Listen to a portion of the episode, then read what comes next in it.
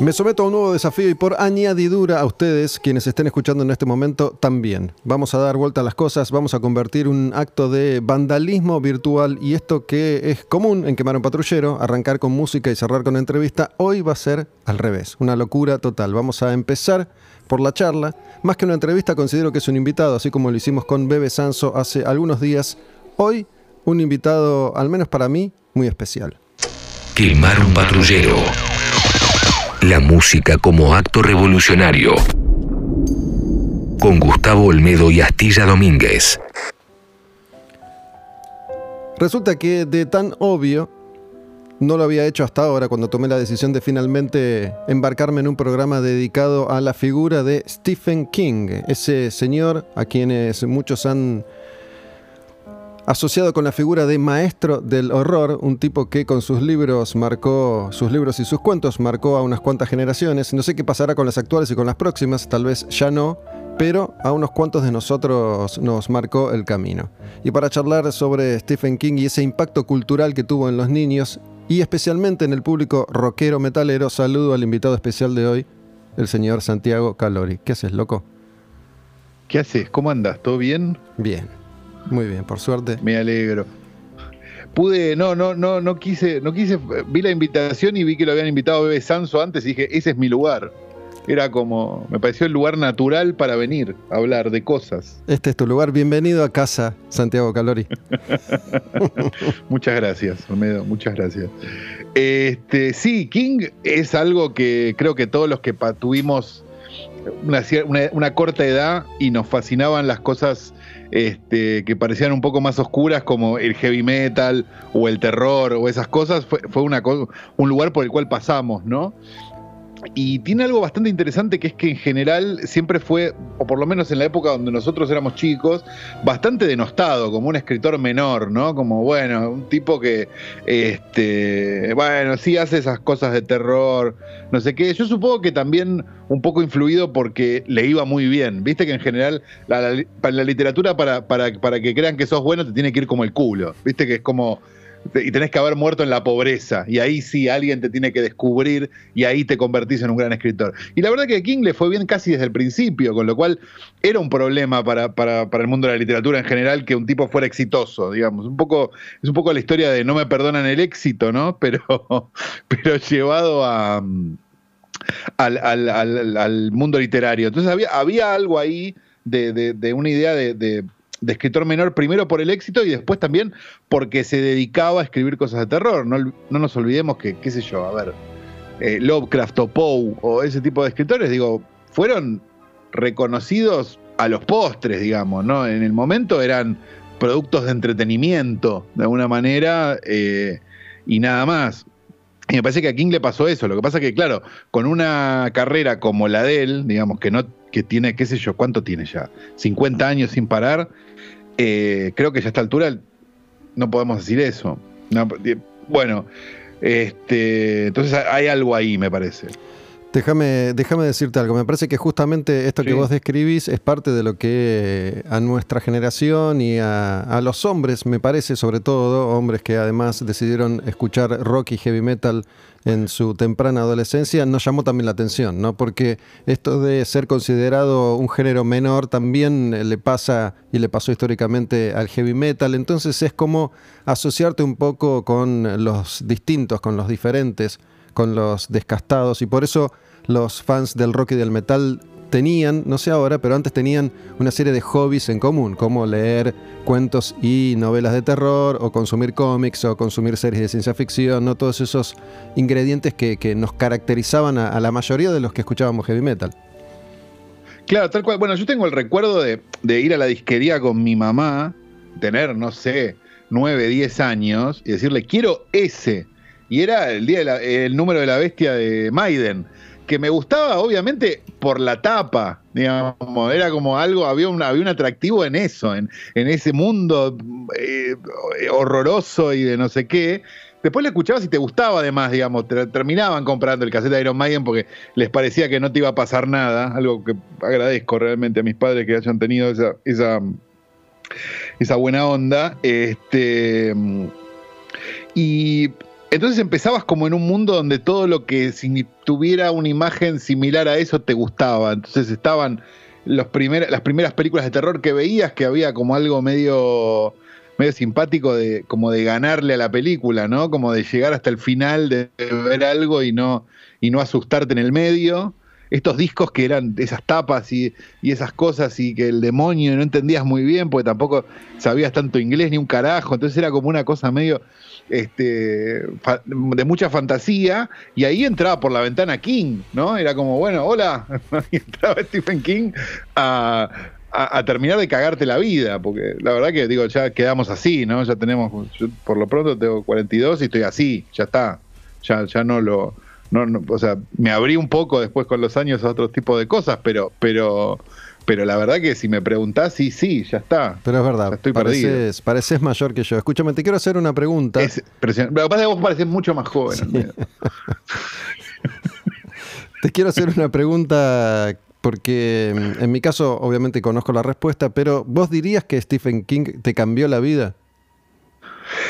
Yo diría que, eh, sí, un poco sí, un poco sí, eh, junto con otras cosas, digamos. Sí, obvio. O sea, me hizo, me hizo ponerme de ese lado que vos decías, digamos, me hizo como ponerme del lado ese de las cosas que, que, están mal, por decirlo de alguna manera, digamos, para, para, la, para la media, ¿no? Digamos, como, como de las cosas que, que, que, que a mí, digamos, algo bien hecho no me llama tanto la atención como algo que es extraño.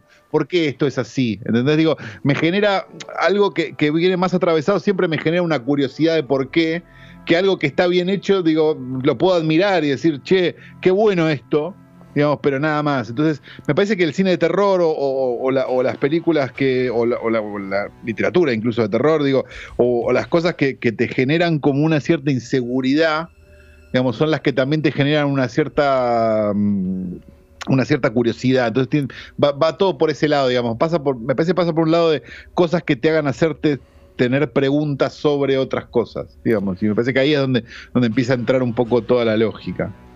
Sabes que, bueno, quiero, quiero compartirte mi, historia personal. Mi, mamá era una gran lectora, ¿no? Mi mamá era una de esas personas que además se jactaban de ser medianamente intelectuales y miraban un poco de arriba a aquellas personas que, según su criterio particular, no lo eran. Entonces, teniendo en cuenta este discurso rebelde que estamos describiendo, por alguna razón yo me negaba sistemáticamente a leer un solo libro, porque además me creía vivo, ¿no? diciendo yo no leí ni un libro. Esto cuando era adolescente. Y mi mamá me regaló en un momento The Stand de Stephen King. Sí. ¿No? Y ese fue el primer libro que leí en mi vida. El primer libro que leí en mi vida a secas, no de Stephen King. El primer libro que leí en mi vida. Y realmente me cambió la vida porque automáticamente sentí una fascinación por Stephen King, así como había sentido fascinación con Kiss o con Maiden en su momento. Y detrás de eso viene, voy a conseguir todos los libros que pueda de Stephen King primero y después empezás a abrir el panorama, como vos contabas también hace un ratito, y empecé a leer Edgar Allan Poe, la, literatura de, de, Lovecraft, y cuando además descubrí que estos autores eran una marcada influencia en el universo del rock y del heavy metal, me fanaticé todavía más. Y de hecho, ese libro es un poco el motivo por el que estamos charlando vos y yo ahora, porque el otro día me crucé con el tráiler de la serie de Stand, que se va a estrenar dentro de poquito y me se ve y ahí dije, para, es el momento de hablar de, esto, es el momento de hablar de Stephen King. Y ese libro y Stephen King realmente, como tantas otras cosas, me cambiaron la vida. ¿Cuál fue tu, debut ahí con, Stephen? Con King fue, eh, déjame pensarlo un segundo, sí, ya está, Maleficio, que ni siquiera era un libro de, de King King, era de los que él escribía como Richard Bateman en realidad pero que ya después se editaron como Stephen King porque se dieron cuenta que no, no tenía sentido hacer dos marcas, una marca paralela y otra, este, la del tipo que, atropella al gitano y, le tira el maleficio de que cada vez esté más flaco.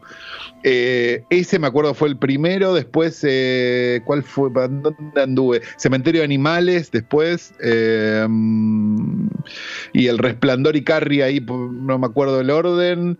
Después leí uno muy extraño que era Los Ojos del Dragón, que era más como de. que era como una especie de medio, medio de Tolkien, medio de, medio, medio, ¿cómo se llama? Eh, Game of Thrones, una cosa medio extraña.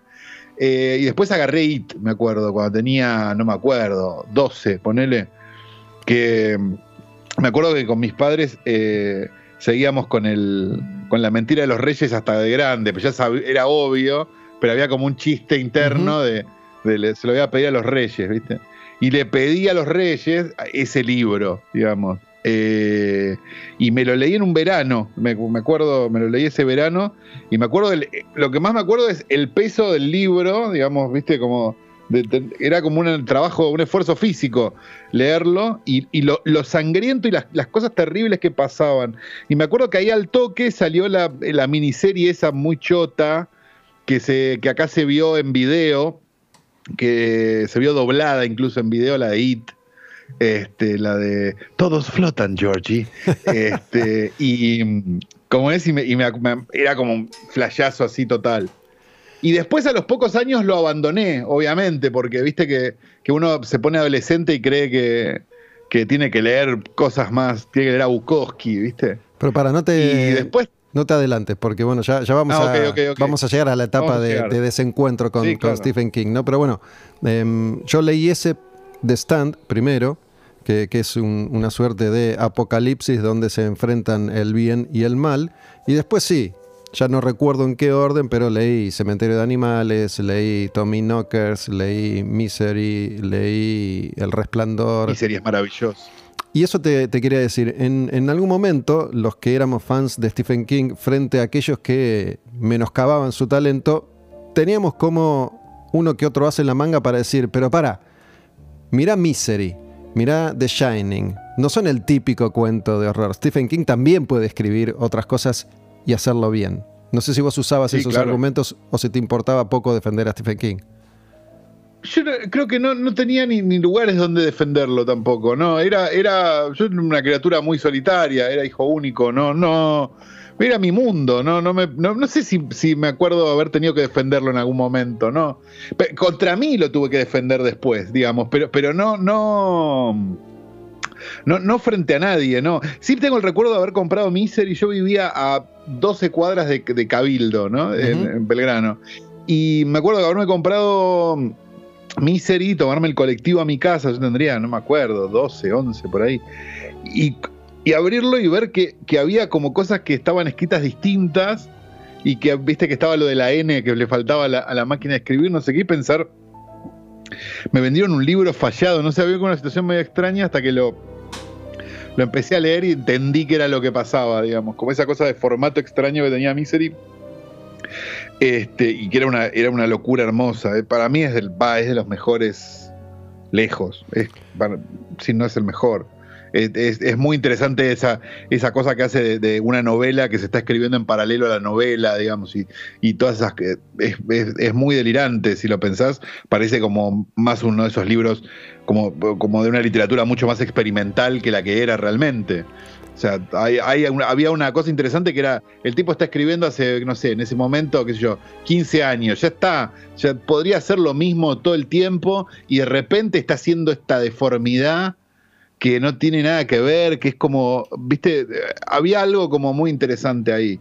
O por lo menos cuando lo agarré yo. yo a veces me pasa con, los libros o con los discos que pienso que son de la época donde yo los agarré, y a lo mejor son de 10 años antes. No me acuerdo de qué año es Misery. Yo me acuerdo que lo agarré tipo en el 91, ponele, 90. Entonces tengo como el recuerdo de ese. Y la película que salió ahí al toque. Cuando, cuando leí los libros de Stephen King, todos ya tenían un tiempo. Yo empecé a leer bastante más tarde que, que vos, ¿no? Cerca de los 20, te diría, 19, 20 años. ah, Sí, era grande, era grande. Por eso sostuve mi, farsa de no leer ¿No libros. ¿La tele, Olmedo o no? No, no, no estaba en ningún lado, no estaba en ninguna parte.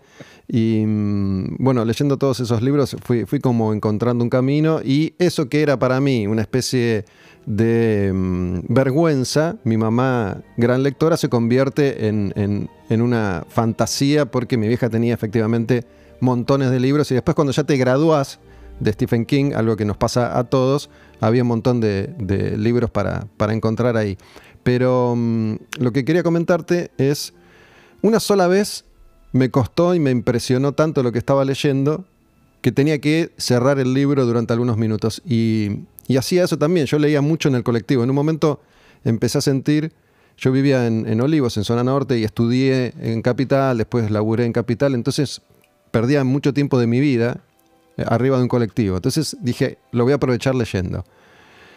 ¿Hubo algún libro que te haya dado impresión o terror al punto de mm, tener que dejarlo? No, no tener que dejarlo, pero pues yo porque tengo un problema que es que me gustan las películas de terror y me gusta digamos, la, literatura y, cosas así como muy truculentas y qué sé yo, porque tengo como un, tengo como un sesgo medio psicopático donde, donde si está en la tele no lo creo.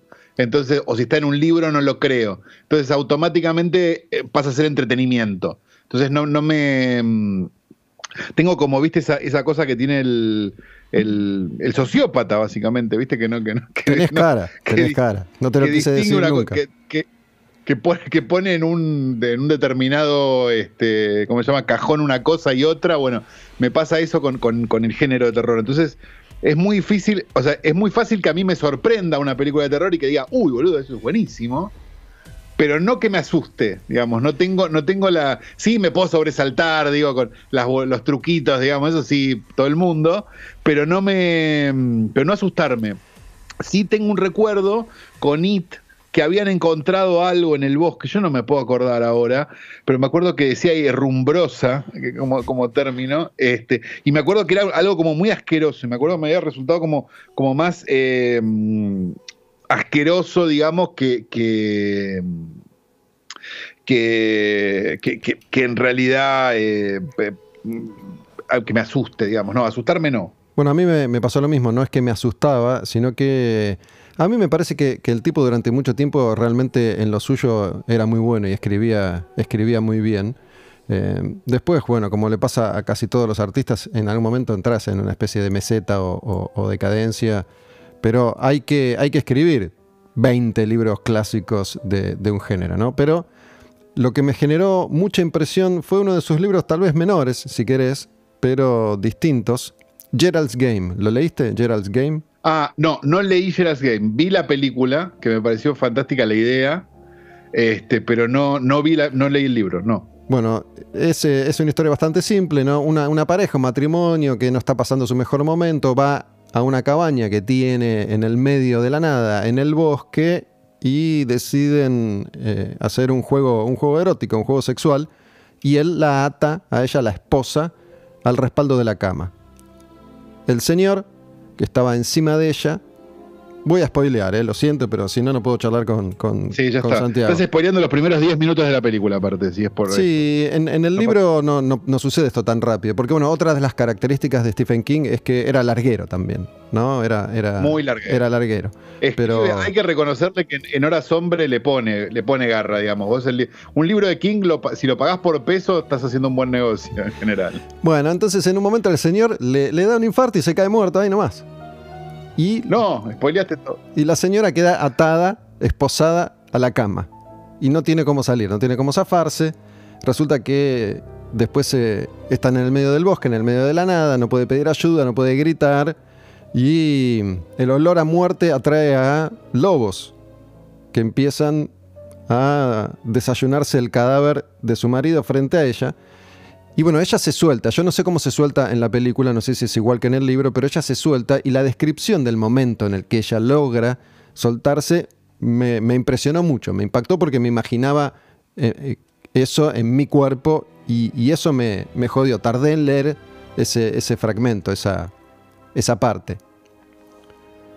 Claro, hay algo, hay algo de, sí, o sea, eh, tiene, tiene lo, que se denomina body horror, ¿no? Esa idea de, que después explotó mucho, no sé, Cronenberg o esos personajes, como que el terror puede estar bueno, es tipo parte tuya. El juego del miedo, ¿no? Es una cosa. Eh, esto es tipo el juego del miedo, ¿no? Donde te tenés que serruchar la. te tenés que serruchar la pata vos mismo para, para, sobrevivir. Eh, y, después correr con el muñón.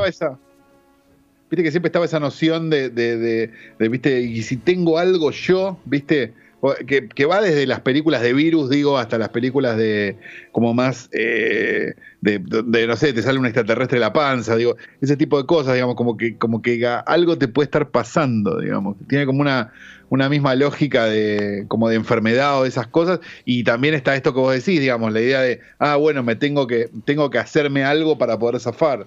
Pero para, este, spoileame en la película cómo zafa ella. A ver si es igual que en el libro. Ahora, si me lo estás diciendo, no me lo acuerdo. Bueno, yo te cuento en el libro. Haberla visto, te cuento en, el, libro. Se corta la mano.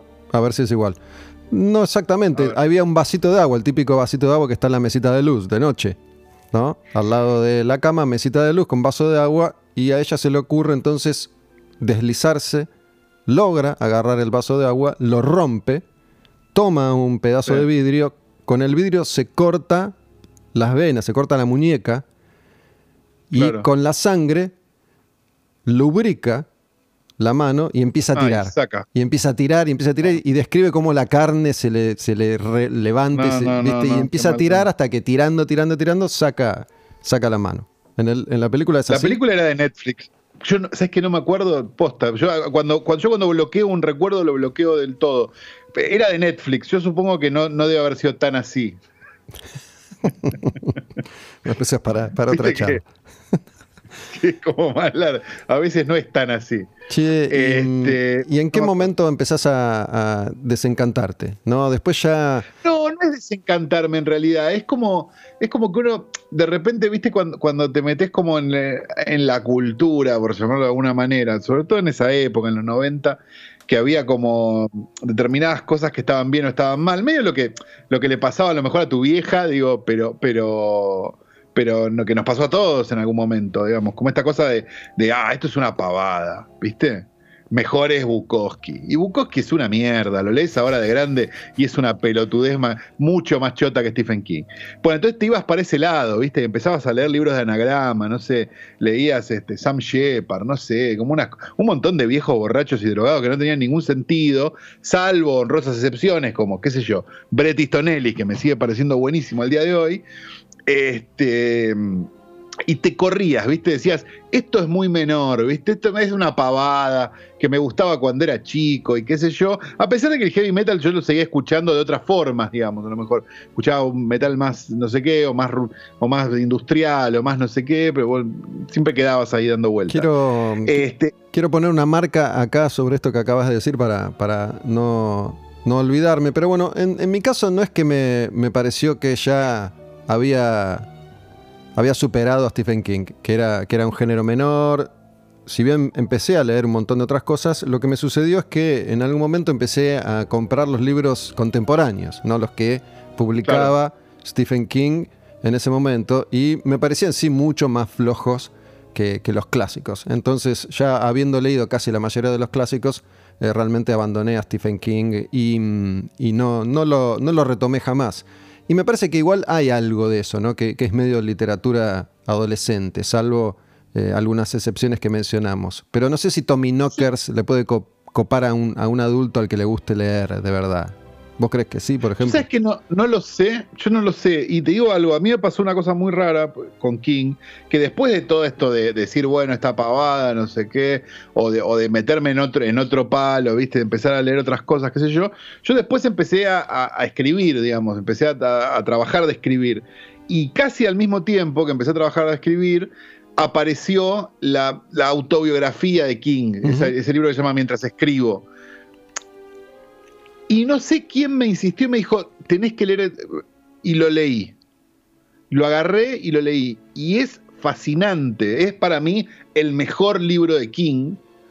Y es una cosa muy interesante porque lo que hace es contarte su vida y su vida va en paralelo con las novelas que fue escribiendo, digamos. Además de hablarte sobre la escritura, digamos, sobre, sobre el oficio de escribir. Entonces había algo como muy interesante donde vos te dabas cuenta que en realidad el tipo, cuando estaba en el colmo, digamos, del alcohol y de la cocaína, escribió Misery, que es en realidad su relación con los excesos. Digamos, es un escritor al que alguien le obliga a hacer determinadas cosas para... Entonces había como algo súper interesante donde una literatura menor o de terror o como le quieras poner, se volvió una literatura absolutamente personal mucho más personal que la de Bukowski, de alguna manera. Entonces había algo como muy interesante, digo, si, no, lo, si no lo agarraste nunca mientras escribo, agarralo porque es perfecto. O sea, es la... Es, o sea, cualquiera que tenga ganas de escribir o que le interese escribir o que, o que tenga algún tipo de, interés por la literatura o por, por, algo o por la palabra escrita, debería leer ese libro, debería ser obligatorio en las escuelas. Es como de un nivel de, de, mm, explicación, primero muy simple y a la vez muy interesante de cómo un tipo de...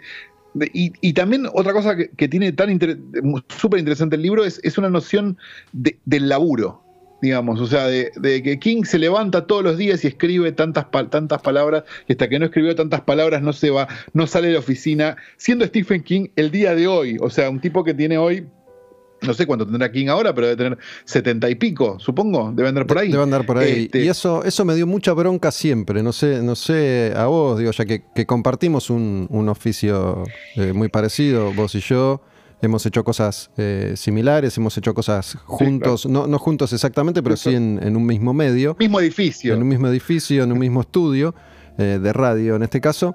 Siempre me dio bronca la gente que tiene mucha voluntad y que tiene mucha voluntad para hacer su trabajo a reglamento casi, ¿no? Esto de Stephen King, que él siempre comentó, yo me levanto y me pongo a escribir y me obligo a escribir todos los días, tantas horas, tantas hojas, etcétera, etcétera, siempre me dio envidia en realidad. Es que hay algo, es que hay algo de mucha realidad en eso. Viste que está, viste que está ese concepto de la prepotencia de obra, ¿viste? El que en el cine sobre todo o en la pintura más que nada, esa gente que hace un montón de películas chotas pero las hace. ¿Viste? Sí. Sí, sí. Y que llega un momento donde vos decís, bueno, hay un mérito en eso, digamos. En el caso de King además era bueno, digo, pero, pero existe, me parece, un perfeccionamiento de un, oficio en la repetición y, en imponérselo. Entonces, es súper interesante eso, porque, porque el tipo lo, que plantea es casi una antiliteratura, digamos. Él lo que él plantea es, es un laburo. Entonces es como, bueno, mi laburo es me levanto y escribo, no me acuerdo, tiene un número de, él tiene un número de palabras que escribe por día que ahora no me acuerdo, este, y si no terminé esas palabras, no me levanto y no, me, y, no, y no sigo con mi vida. A lo mejor las hago en dos horas, en media hora o en todo el día. Entonces, había algo como, muy interesante, digo, porque viste que la literatura en general lo que, lo que, te, lo que te cuenta o lo que te cuentan los que te cuentan la literatura es que, ah, bueno, la, la música inspiradora, no sé qué, viene y te... No. Y King dice, no, es laburo. Entonces, eso para mí fue flashero, porque era como, ah, perfecto, no es que, ah, me voy a inspirar, no, las pelotas, sentate y escribí. Entonces, y que creo que aplica a casi cualquier cosa que vos quieras hacer. Porque si vos querés ser tornero, digo, no vas a esperar a que baje la musa inspiradora a explicarte cómo funciona, no, vas a aprender a hacerlo, hasta que te salga bien. Y eso implica horas y horas y horas y horas de sentarse a hacer algo digamos, que medio la radio te lo, por ejemplo, por, citar el ejemplo, digamos, donde, nos cruzamos, digo, pero la radio te lo enseña con los años de estar ahí sentado, digamos, o sea, vos, bueno, empezás y qué sé yo, más o menos le hablas al micrófono, qué sé yo, y después de un tiempo ya te resulta natural y ya podés, ah, listo, ya entendí cómo es el juego, ya entendí cómo...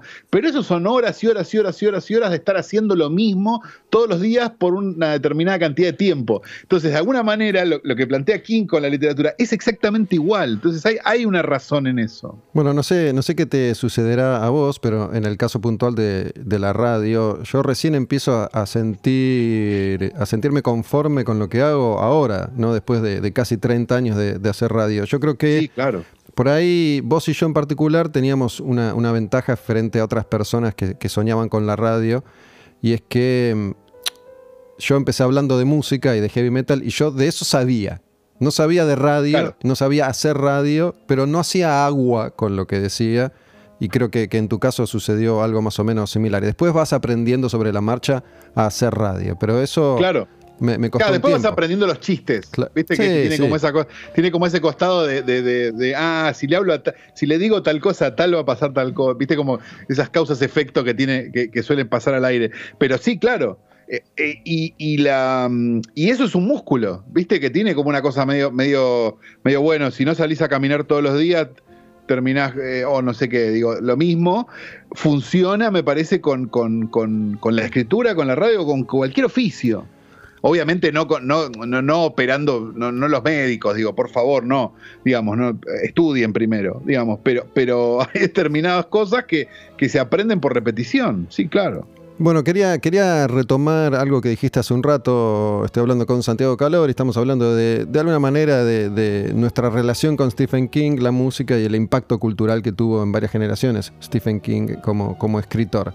Em, mencionamos varias veces que hay, hay, un momento en la vida en el que uno de alguna forma se, cansa un poco de Stephen King y, lo abandona o, o empieza a parecerle medio ridículo frente a otras cosas supuestamente más serias. Y dijiste que con el heavy metal eso no te sucedió. A mí hace unos pocos años, por primera vez en mi vida, me, pasó un poco eso, ¿no? Estaba viendo, estaba, estaba exactamente en el Teatro Vorterix viendo a Accept, esta banda de, metal de Alemania, en vivo, y cuando se pusieron los, los, tres señores muy mayores, uno al lado del otro, a hacer el, el movimiento de diapasón arriba, diapasón abajo, diapasón arriba, diapasón abajo, me dio un poco de, vergüenza ajena, algo que no me había sucedido antes, y me puse a pensar que tal vez Eddie de Iron Maiden, cuando aparece el muñeco en los shows en vivo de la banda, me da un poco de cosita. Igual esa sensación ya la dejé atrás y me amigué con eso también. Estoy más es una tarde de confesiones. Sí, estoy más metal que nunca y amo todo lo que tenga que ver con el heavy metal. Pero bueno, hay momentos en el que decís, esto es un show, es un espectáculo, ya, ya no tiene nada de lo que tuvo alguna vez. Y está mal que, le exija a tipos de 70 años que me generen lo mismo que me generaron cuando yo tenía 20 y ya no los tengo tampoco. Claro, no, a mí lo que me pasó con el heavy metal en general fue que me fui muy rápido al, al, costado extremo, digamos. O sea, yo tuve como un periodo de Iron Maiden, no sé qué, y un día escuché Sepultura en, la heavy rock and pop. Y me acuerdo que, lo que me acordaba, o sea, lo que a mí me llamó mucho la atención era que el tacho iba muy rápido, ¿viste? Como, y a partir de ahí, y entonces fui a una disquería que quedaba en Belgrano, llamada Jack Flash, que sigue estando, por supuesto. Le mando un beso al querido Cantelli de Jack Flash, un hombre que ha destruido generaciones con sus discos. Bueno, yo he ido ahí durante, durante muchos años también. Un saludo a Diego. Beso a Diego, de verdad, una persona hermosa. Y me acuerdo que le dije, quiero que el tacho suene no sé qué, ¿entendés? Y me dice, ah, lo que vos querés escuchar es trash metal. Ah, perfecto. Entonces me dio Sepultura, no me acuerdo que había en ese. Me dio Ratos de Porado, que era medio crossover, pero que estaba ahí en el, en el. Estaba como, tenía lógica, qué sé yo, qué sé cuánto, y empecé a escuchar eso. Y un día me dice, no, no sé qué, llego y está escuchando una cosa que ya era como, era más todavía que esto, ¿viste? ¿Y esto qué es? Y me dice, esto es Obituary. ¿Viste? Y me llevé Slowly We Rot de Obituary. Y ahí se me cagó la cabeza para siempre. y, empecé, y empecé a irme más abajo, más abajo, más abajo. Descubrí el grindcore, descubrí el black metal, digamos, y ahí quedé este, en una muy extraña. Tuve la suerte, esta es la parte, la parte, para que hay una buena, tuve la suerte de que yo en paralelo también tenía un interés en otras músicas a mí siempre me interesó también mucho la música negra en general, digamos, o sea, el soul, el hip hop y sus derivados. Entonces yo, digamos, en los 90 lo pasé escuchando todo, todo esto que te digo eh, y aceptando determinadas cosas que a lo mejor el público heavy metal no aceptaba tan directamente porque tenía máquinas, ¿no? Digo, viste que estaba esa cosa. Entonces, de repente, no sé, entré por, por Fear Factory y terminé entrando a Nine Inch Nails, digamos. Entonces, y porque me gustaba el hip hop, terminé entrando en el trip hop, digamos. Entonces, apareció DJ Shadow, digo. Empiezan a aparecer como un montón de cosas en el, en el camino que nada que ver. Y se te un quilombo en la cabeza bárbaro. Terminás escuchando a Ministry, digamos, que es como, bueno, no sé por por qué es un intermedio en un camino, pero, pero sucede. Y, y, en ese sentido siempre pude permanecer, digamos, en, escuchando heavy metal, o, digo, y sus derivados, ¿no? Más sus derivados que heavy metal, porque el heavy metal clásico a mí mucho no me gustó nunca, salvo Maiden y un par de cosas. Este, también por poder moverme un poco, viste, entre una cosa y la otra. A mí lo que me pasa con los shows en general es que me resultan extremadamente divertidos. Me parece que yo nunca, fui a ver un partido a la cancha, ¿no? Pues nunca tuve el interés, digamos, pero todo el mundo me cuenta que la cancha lo más divertido es la tribuna. Sí. y un poco en un show de estos así, no sé, viene, qué sé yo, Obituary, ponele. El show está bueno, pero la gente es genial. O sea, uno va un poco a ver a las viejas, digamos. Hay algo, hay una cosa hermosa. Digo, no sé, el show de Black Sabbath en La Plata, el primero, ponele. Era, era como un Lola, era un viejapalusa hermoso. De, de, señores heavy metal, era, era muy lindo. Es como una convención. de, eso. Como una convención en un hotel. Claro, esa, esa, mm, ¿cómo se llama? esa incorrección estética a mí me parece fascinante. ¿Sabes que eh, mm, esa cosa de, viste, como ponerse. Porque vos sabés que ese tipo no está así todo el día. Se puso las cadenas para ir a ver a, Black Sabbath. No es que, digo, un tipo de señor normal, debe tener hijos. ¿Entendés? tipo, no. Y se, y se encadenó todo, ¿viste? Bueno. Para ir, parece un muestrario de Lizzie, ¿viste? Para ir a hablando. Hablando de eso, yo tengo, tengo una teoría que creo haberte planteado alguna vez. Si, si no veo mal, detrás tuyo, ahora que estamos hablando, estamos comunicados vía Skype, te estoy, te estoy viendo, detrás de tus tatuajes del brazo, hay un, hay un parche, un logo, algo de Vigerit, ¿puede ser?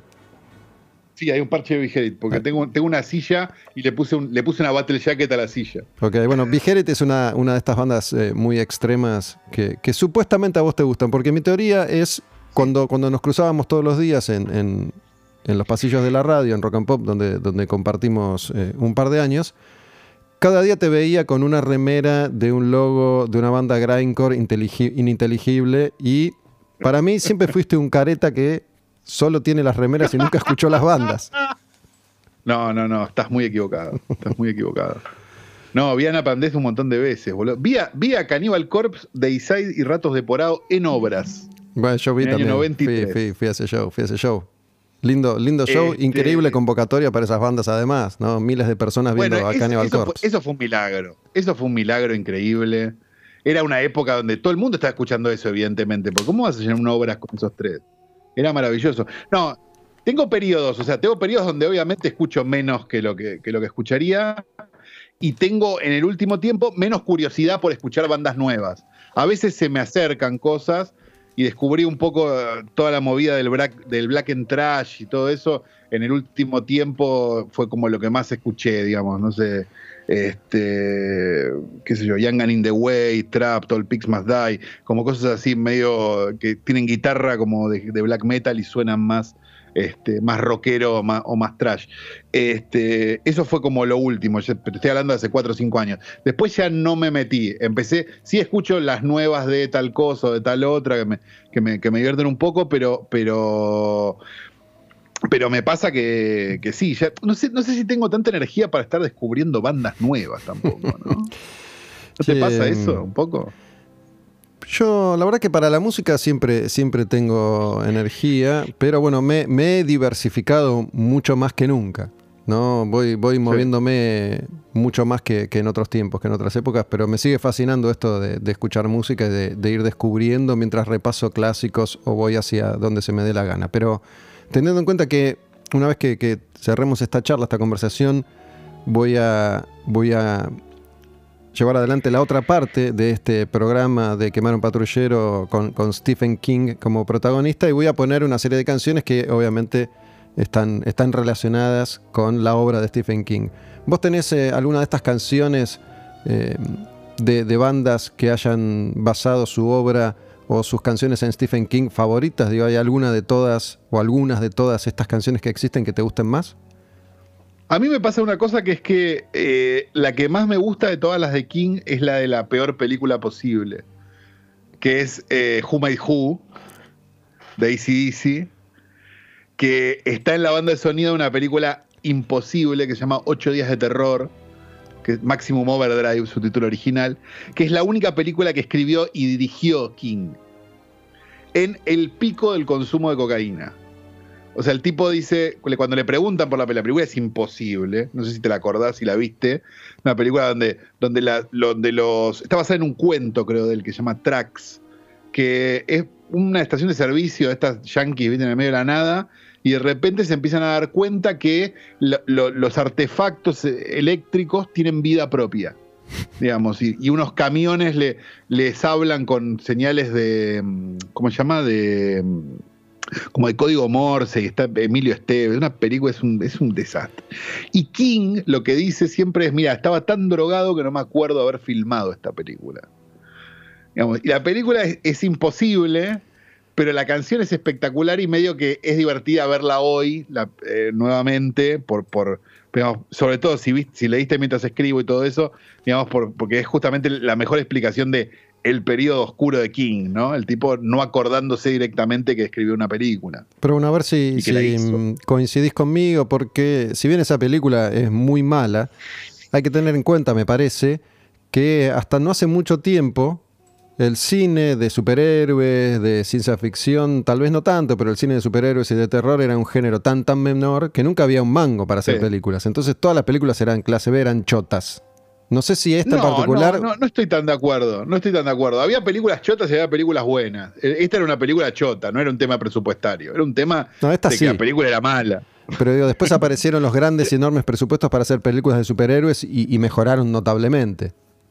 No, pero el superhéroe es otra cosa. El cine de terror siempre tuvo su presupuesto y siempre tuvo su público fiel. Entonces, el terror, digamos, se puede haber considerado un género menor y ahora en el último tiempo la gente lo está empezando a como a revalorizar un poco, pero hubo películas carísimas de terror porque son películas que funcionan. O sea, digo, es como el terror es como el es como el porno en los videoclubes, nadie lo alquilaba, pero estaba lleno, digamos, porque todo el mundo lo alquilaba, digamos, había algo como el, eh, las películas de terror son las únicas películas que en, cuando había cines, ¿no? Estamos hablando hace un montón de tiempo, este, son las únicas que vos tenés un mínimo esperable de espectadores. Porque el espectador de terror va y va. ¿Viste? Es como el público del heavy metal en ese sentido. ¿Viste que hay un, hay un piso mínimo de, traer una banda heavy metal que lo tenés cubierto? Bueno, pasa lo mismo con las películas de terror. Entonces, eh, es un género que, digamos, cuando está bien hecho eh, es mejor que, muchos otros y cuando está mal hecho, bueno, es malo como cualquier película mala. Eso sí puede pasar. Pero bueno, esa, esa generación que, creció por ahí escuchando heavy metal y leyendo a Stephen King, que también consumía las películas eh, Halloween o, Martes 13, ¿no? Esas, esas películas que eran las clásicas o, o ¿cómo se llama? La de Freddy Krueger, ¿sí? Que, pesadilla en lo profundo. Pesadilla, claro. Que eran, eran todas las películas obvias que, mirábamos nosotros porque nos, nos gustaba ese cine a partir de que nos gustaba esa música también. Pero cuando vos hablas de, grandes películas de, terror, ¿a, qué tipo de películas te referís? No a estas. No, me refiero, me refiero a Noche de Brujas, sí. Halloween. La, pongo ahí. Es una obra maestra. Eh, el Exorcista, La Profecía, El bebé de Rosmarie. O sea, hay, hay montones, digo, si nos metemos en, o sea, nos podemos meter más profundo, digo, toda la filmografía de Carpenter, toda la filmografía de George Romero, o sea, hay un montón de cosas que, que están re buenas y que estaban ahí también al mismo tiempo y eran películas que, que, valían lo mismo que las chotas, digo, incluso películas que eran comedias, yo y esta te, puede llegar a servir para otro capítulo a lo mejor, pero digo, El regreso de los muertos vivos, la, comedia, la que pasaban en, en Telefe doblada, eh, que es de Dan O'Bannon, que es el tipo que inventó Alien, este, tiene una banda de sonido mortal, no sé si te acordás, pero está tipo tieso él, hay como unas cosas muy, muy, muy extrañas y, es, como un, hermoso enganche de género y género, ¿no? Digamos, de, el heavy metal y el terror juntos. Había algo también en cierto rock progresivo oscuro que, que eh, que hacía bandas de sonido en los 70, sobre todo, de películas de terror, tipo Tangerine Dream o, Goblin en Italia, o esas cosas que, que, también tenían un sonido que después terminó siendo un poco el sonido del heavy metal. O sea, eh, por lo menos en las intros, ¿viste? O, o, en esas cosas. Había algo como que, como, que, como que se coqueteaba con eso también, a pesar de que no era de género, ni en pedo. Me acuerdo otra, otra de las pasiones que compartíamos y, la forma de consumir arte para, para nosotros en, esa generación, que muchas veces tenía que ver con eh, comprar un disco por la tapa o comprar un disco por el productor. o por el sello discográfico, ¿no? Había ciertas garantías de, calidad. Y me acuerdo cuando descubrí a una banda de, thrash en, en, una época en la que yo estaba muy fanatizado con, el thrash metal, justamente a principios de los, de los 90, fines, principios de los, de los 90, y me compré el disco de una banda solo por el nombre. Una banda inglesa que se, llama, se llamaba Reanimator, por la película. Sí, claro. Y me, me, compré el disco de esa banda porque tenía el nombre de esa película una película también de, terror que tiene, maravillosa, que tiene una gran película. Que para mí lo mejor que tiene es el color verde de la sustancia. Sin, si era si era negro hubiera fracasado la película. Sí, claro, claro, claro, claro. No, Reanimator es hermosa, es una, es una comedia maravillosa, Reanimator. Es una de las cosas más bellas que hay en el mundo. Me acuerdo de comprar discos por la tapa, me acuerdo de estar en lo de Cantelli eh, ver, y haberme comprado el tercero de Cannibal Corpse, Tomb of the Mutilated, y querer llevarme el segundo porque la tapa era, ¿recordás que era una cosa horrorosa? Y Cantelli me decía, no, llévate el primero porque el segundo es una mierda. Sí, ahí el disco era malo. Y yo le decía, no, no, yo quiero. Y me llevé el segundo. Y me dice, sos un, sos un porfiado. Te No sé qué, el disco era una mierda. El segundo era Butcher Pero me acuerdo que quería la tapa. Eh, Butcher at Birth, claro, el segundo. Y el primero era Item Back to Life, que era un discazo también. Este, que me terminé comprando después porque quería la tapa esa. Y el de. Bueno, y después a favor, brujería, ¿no? Que comprabas el disco porque no podías creer la tapa y el disco era buenísimo, además. Eh, pero, ese primer disco era buenísimo. Podía pasar que no. Matando güeros. Escúchame, el disco Tomb of the Mutilated es el que está, el, cadáver ese abierto de gambas y, y hay el otro, cadáver. El medio cadáver haciéndole sexo oral, sí. Pensar que, bueno, era también gran parte del atractivo, ¿no? La, cuestión gráfica de, esas bandas y, y si las tapas eran censuradas, mucho más. No, Cannibal Corpse en, las grandes tiendas de Estados Unidos solía ser censurado y tenías que. Y vendían los discos con un sobre negro, ¿no? Para que no se viera el arte de tapa. Claro, exacto. Venía la, o venía la tapa blanca con el nombre del disco nada más y vos lo tenías que abrir. Era como las revistas porno que venían en la bolsa negra, Era como esa, una versión de eso, pero, pero en disco, sí, claro. Loco, Santiago, Santiago Calori, un, un placer haber vuelto a, conversar con vos un, ratito. Gracias por, por, coparte acá y participar de Quemar un Patrullero. Y bueno, cerremos con, con, algo medio obvio, pero calculo que hay mucha gente que no ha leído a Stephen King, porque hoy por hoy no es un escritor de moda, ¿no? Digo, ¿cuáles son tus, tus top 3, digo, o libros que te parece que están buenos para arrancar leyendo a, a Stephen King? Que arranquen, si tienen que arrancar con algo simple, yo arrancaría con Cementerio de Animales. Y si lo quieren complejizar un poco, que arranquen con Misery. Y si no les interesa para nada el terror, que arranquen con Mientras escribo y listo. Y descubran que, detrás de todo eso que a lo mejor no les gusta, hay algo mucho más interesante y, mucho más pensado que hacer asustar a la gente o, que, o, la sensación que le quieran pasar. Me parece que ahí está un poco la, está un poco la cosa. Sabes que bueno, yo, yo te sumo a The Stand porque bueno, como fue el primero, tengo un lugar en el ah, corazón para, para, ese libro. Y, quiero mencionar esto que para mí fue fascinante. Tommy Knockers, no, no sé si es de los mejores, no lo es. Pero el, argumento que parte, si no recuerdo mal, parte de alguien que tropieza con una chapita, con algo, con algo que está en el piso. algo como. Algo que, una, imagínense que van caminando por una plaza y se, y se tropiezan con una chapita de cerveza o patean una chapita, algo que brilla y eso empieza a generar una especie de atracción con este personaje y empiezan a desenterrar esa chapita. Era un centímetro cuadrado que se veía en el piso, resulta que era una nave alienígena gigantesca.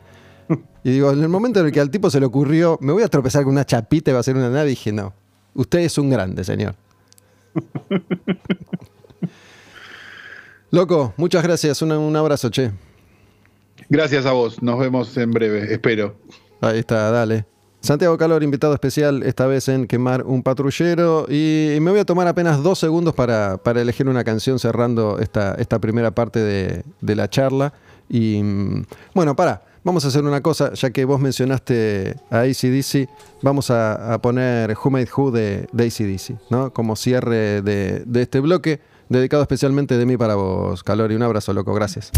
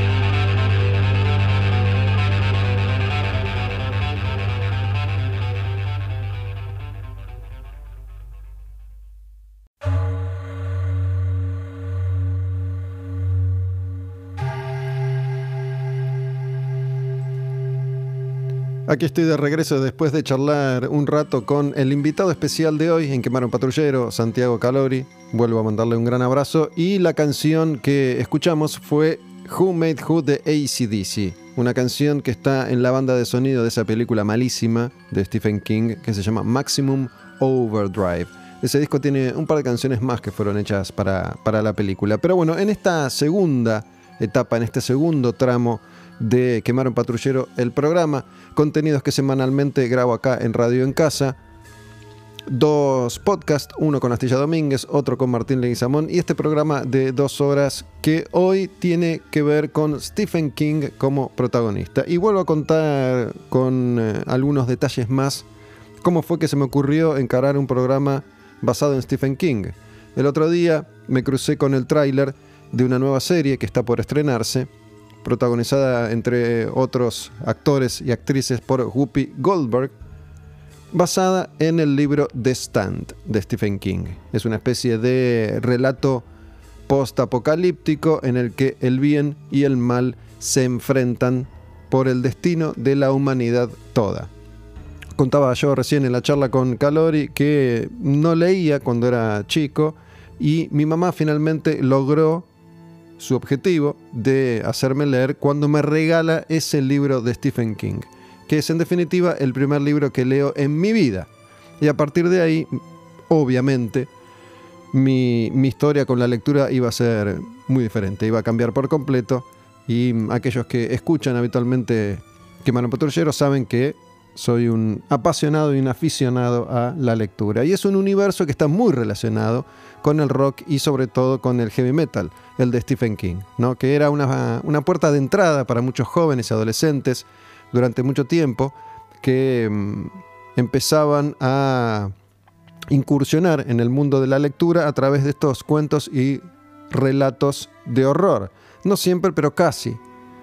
Y como la simbología, la iconografía de Stephen King tenía tanto que ver con la música, con el rock, desde las canciones, la temática, el arte de tapa y de las remeras y de los logos de las bandas, obviamente me hice fan instantáneamente.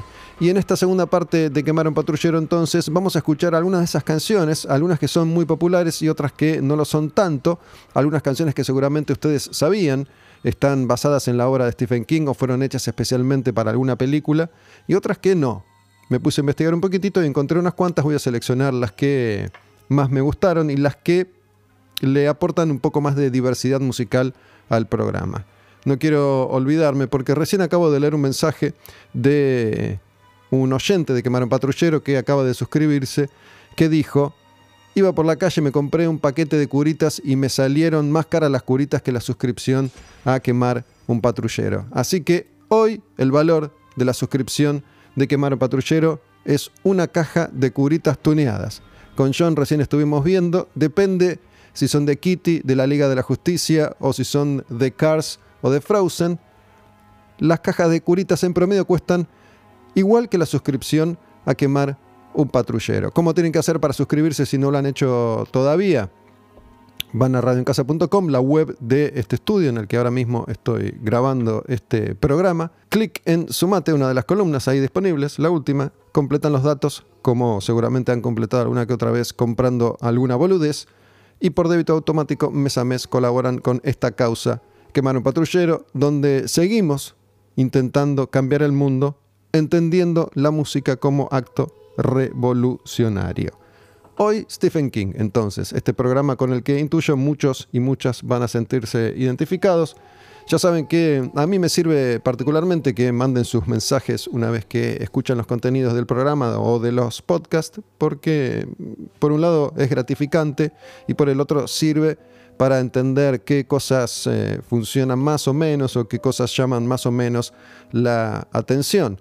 Por lo pronto, tengo que decir que he recibido muchos mensajes acerca de los últimos contenidos, especialmente los que escucharon el programa dedicado al New Metal, que la verdad me gustó mucho, ¿no? Porque yo después escucho que Mano Patrullero para ver cómo quedó, cómo salió, si hay algo para corregir, cómo me sentí, cómo nos sentimos, etc. Y escuchando el de New Metal realmente la pasé bien. Y también hemos recibido muchos comentarios acerca de uno de los últimos episodios del podcast, uno que grabé con Martín Leguizamón, que toma la obra de Ricardo Iorio y especialmente de Hermética y analizamos cómo fue la evolución espiritual e intelectual de Ricardo. Recuerdo eso ahora, pero recibimos muchos mensajes, sigan mandándolos por favor o en los comentarios. Olmedo Gus, Quemano Patrullero, Astilla Domínguez, L. Martín Leguizamón, Radio en Casa. En todas esas cuentas en Instagram nos pueden encontrar. Vamos a ir con la primera canción de esta etapa final de Quemar un Patrullero hoy, el programa, y ya escuchamos una de las obvias, ¿no? ACDC Who Who. La otra gran canción obvia es Pet Cemetery de Ramones, que es una canción que los Ramones hicieron para la adaptación de esa novela, Cementerio de Animales, al cine, para la película, para la película original. La primera versión de esa película salió en el año 1989 y Ramones grabó esta canción Pet Cemetery a pedido de... He leído dos, dos versiones. Una es que Stephen King, gran fan de los Ramones, le pidió especialmente a la banda que hicieran una canción y otra es que fue el director de la película quien le pidió a la banda que hiciera esta canción. Las dos versiones coinciden en este aspecto. Las dos versiones coinciden en que el integrante de Ramones que sirvió de interlocutor e intermediario fue Didi Ramón.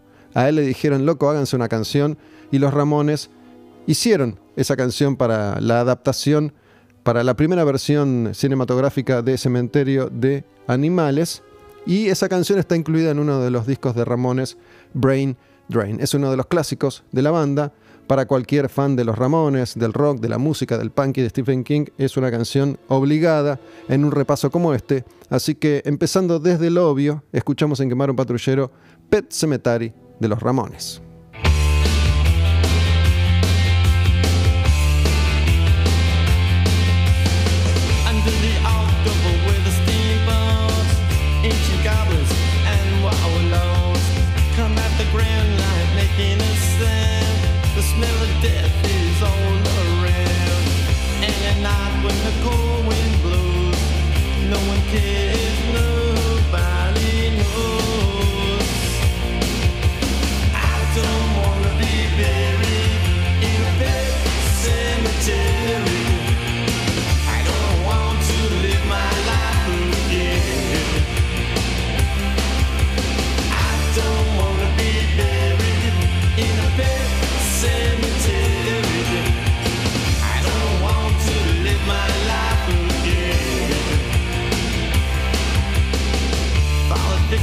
a sacred place. This ain't a dream I can't escape. Molars and fangs, the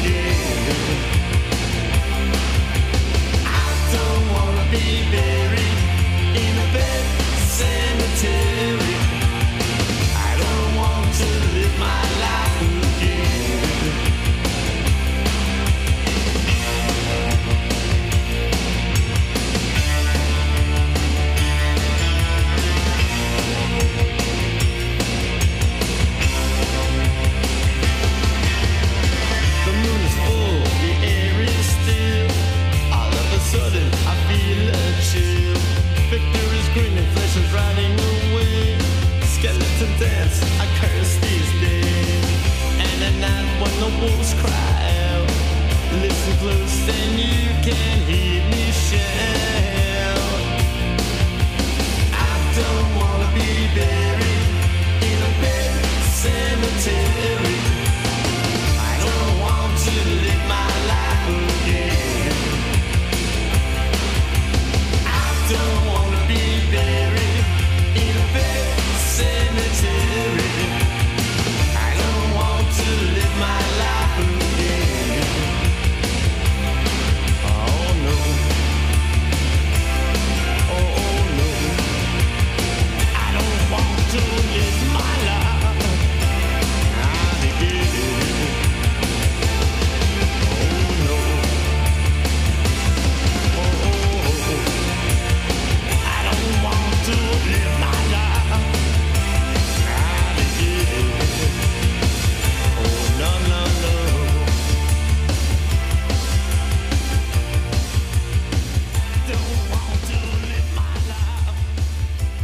Esta primera canción, un clásico de los Ramones, Pet Cemetery.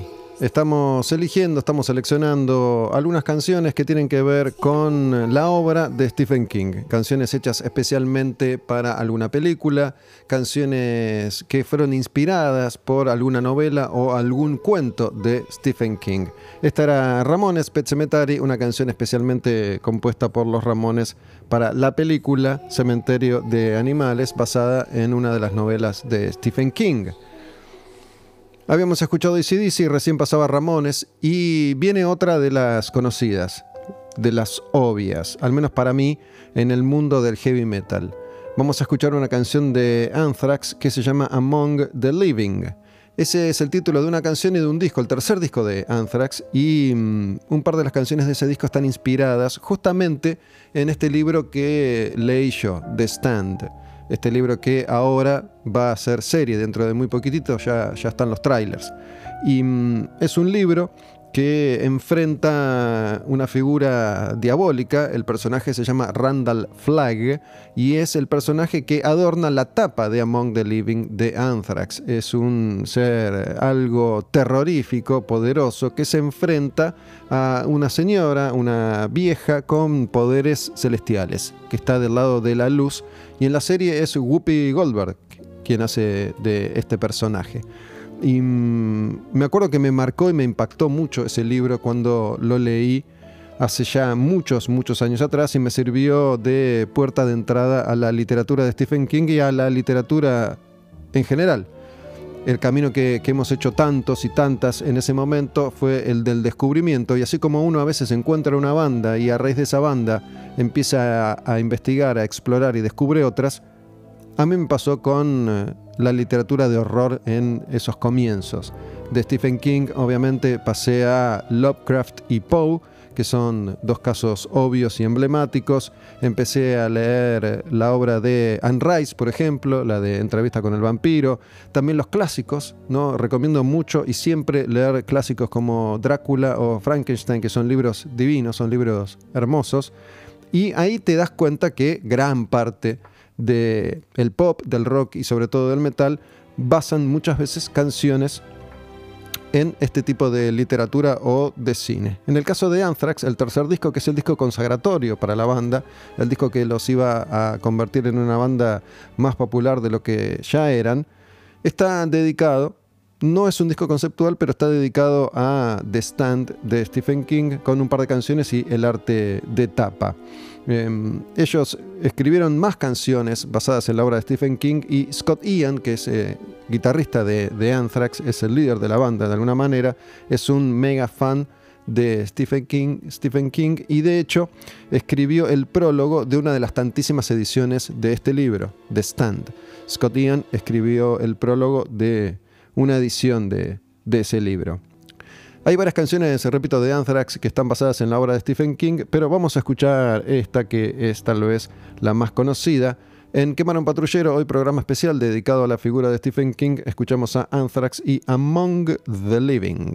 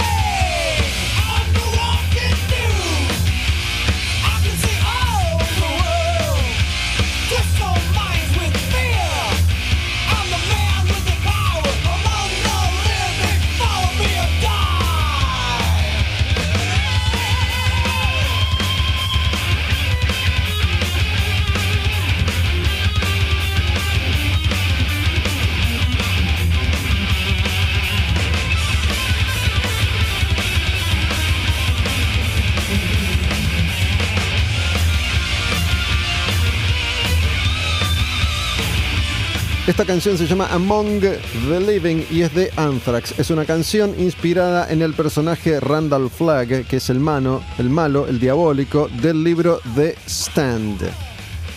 El eh, disco este, que es un clásico de la banda, es el tercero, salió en el año 1987, tiene otras canciones conocidas del grupo, que son eh, hits de Anthrax como Caught in a Mosh y I Am the Law. I Am the Law, por ejemplo, es otra canción inspirada, en este caso, en un personaje de historieta, en Judge Dredd. No sé si ustedes conocen a este personaje de historieta. De hecho, pueden aprovechar y tirar data, ¿no? Si les interesa que haga un programa en particular acerca de una cosa o de otra. Y me gustaría saber qué, libros de Stephen King han, leído, qué novelas, qué cuentos de Stephen King han, leído, cuáles son sus favoritos, más allá de los clásicos que hemos leído, todos aquellos que hemos leído a, King, como los que, los que mencionamos hace un rato con eh, Santiago Calori en la charla, en la conversación. ¿no? Para mí este The Stand fue el primero, pero después leí Misery, leí... Cementerio de Animales, leí mm, también eh, Tommy Knockers, leí Gerald's Game, leí The Shining, El Resplandor, leí muchísimos libros de Stephen King. Leí Carrie, no leí Cuyo, que es uno de los clásicos, de un perro medio rabioso, creo, ese no, no lo leí, eh, me falta todavía. Vamos a seguir escuchando canciones y ahora nos vamos a correr un poco de, de lo más obvio. Resulta que John Lennon fue también una gran inspiración para Stephen King. Stephen King es un fan de la música, tiene varias estaciones de radio, él vive ahí donde suceden, donde transcurren la mayoría de sus aventuras en Bangor, Maine, y tiene varias estaciones de radio ahí. Mm, donde se da el gusto a veces de, elegir música y elegir canciones.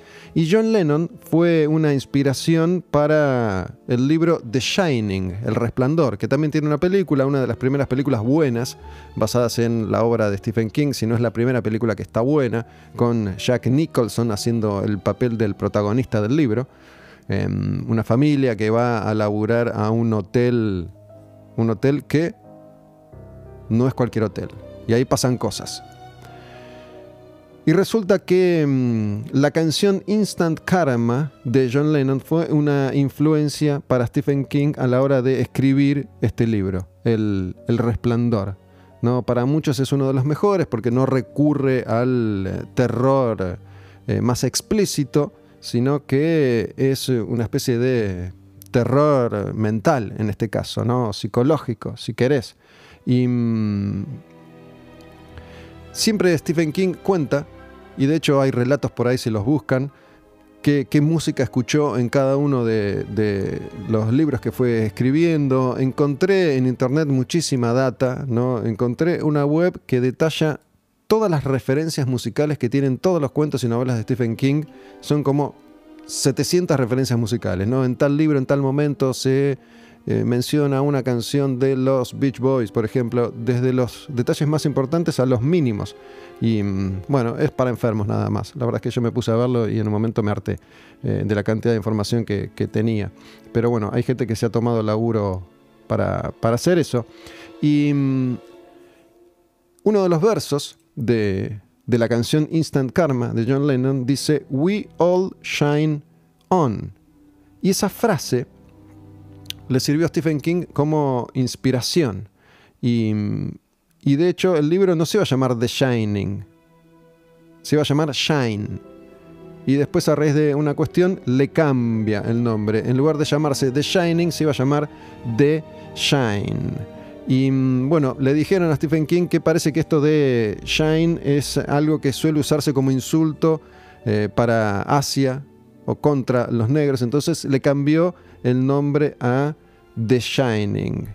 Y esa canción, esa frase inspiró a Stephen King em, para escribir este libro, El Resplandor, que, tiene que ver con los poderes psíquicos que tiene el hijo de Jack Nicholson en la película, el pequeño Danny Torrance, ¿no? que es un poco quien nota primero que a su papá algo le está pasando y que en el hotel ese algo también está, está sucediendo. We All Shine On vendría a ser como brillamos, todos brillamos. No, no es tan complicado eso. Em, esta es una canción que yo la verdad no sabía. esta data yo no, la conocía, lo, descubrí ahora investigando un poquitito eh, acerca de, la obra de Stephen King y de, sus películas o de las películas basadas en su obra, mejor dicho. Em, hay una película que, es esta, que es The Shining y fue dirigida por Stanley Kubrick. ¿no? Después hay una secuela que se llama Doctor Sleep y en esa secuela se, hace una referencia a una canción de los Beatles, Not a Second Time.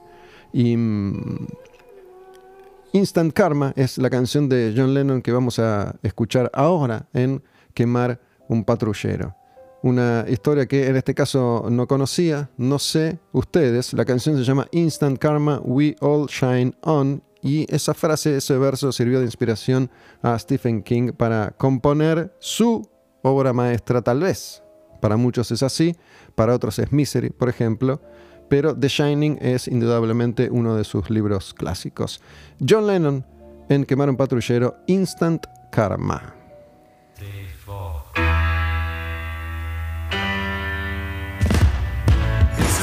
gonna get you.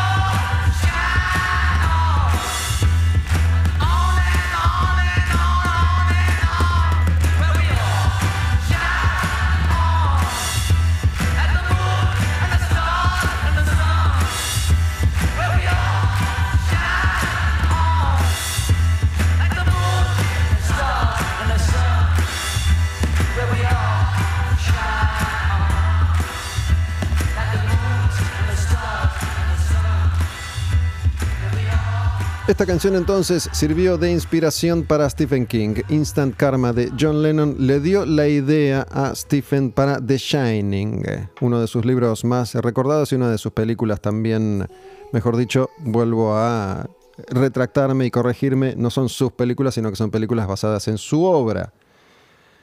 Vamos a hablar ahora de otra banda de heavy metal que también, sobre todo en sus inicios, que también se inspiró mucho en la obra de distintos autores del horror y del terror para componer canciones. Me refiero a Metallica. Yo sabía, por ejemplo, que evidentemente The Call of Tulu de Metallica, una canción instrumental que está en Ride the Lightning, el segundo disco de Metallica del año 1984. Es eh, directamente un nombre tomado de el cuento de la obra de Lovecraft, ¿no? Call of Tulu. Hay ahí toda una idiosincrasia y, filosofía en la obra de Lovecraft y especialmente en The Call of Tulu. Pero lo que no sabía es que la canción Ride the Lightning, me encanta esto de descubrir cosas 80.000 años más tarde. Capaz que es algo que leí alguna vez y me lo, me lo olvidé, pero lo que no sabía es que Ride the Lightning es una canción que está inspirada en la obra de Stephen King. Y una vez más, esta canción hace referencia justamente a The Stand, este libro que hemos mencionado, que es el primer libro que leí en mi vida, no solo el primer libro de Stephen King que leí en mi vida. A Kirk Hammett se le ocurrió el nombre de, esta canción, de esta frase. Em, uno, de los, uno de los personajes ¿no? a los que alude la canción tiene que ver con esta imagen que le sirvió a Kirk para proponer Ride the Lightning.